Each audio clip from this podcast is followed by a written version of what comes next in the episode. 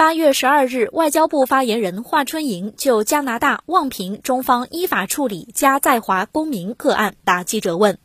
问：八月十日、十一日，辽宁省高级人民法院、丹东市中级人民法院分别对加拿大籍被告人谢伦伯格案和迈克尔案公开宣判。加方就此发表声明，指责中方对二人的有关判决，称中方任意拘押迈克尔，对谢伦伯格任意作出裁决，将继续寻求迈克尔获释，对谢伦伯格宽大处理。欧盟、英国等也发声支持了加方，中方对此有何评论？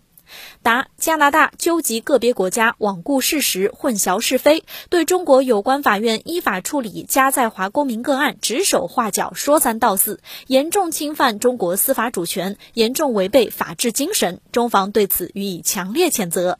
加拿大籍被告人谢伦伯格参与有组织的国际贩毒活动，伙同他人走私甲基苯丙胺二百二十二点零三五千克，走私毒品数量特别巨大。迈克尔因涉嫌危害中国国家安全犯罪被提起公诉，该案在今年三月依法开庭审理。中国有关法院在审理查明犯罪事实的基础上，依法对上述案件作出公开宣判，两人的各项合法权利都得到了充分保障。中国是法治国家，不论违法犯罪人员是什么国籍，司法机关都会严格依法处理，一视同仁。任何外籍身份都不是护身符。加拿大一方面标榜法治国家和司法独立，另一方面公然干预中国司法机关依法独立办案，公然践踏法律面前人人平等的法治精神，充分暴露出其搞双重标准的虚伪面目和将法律问题政治化的真实意图。我们奉劝加方搞麦克风外交、拉帮结派对华施压的企图，过去没能得逞，将来也绝不可能得逞。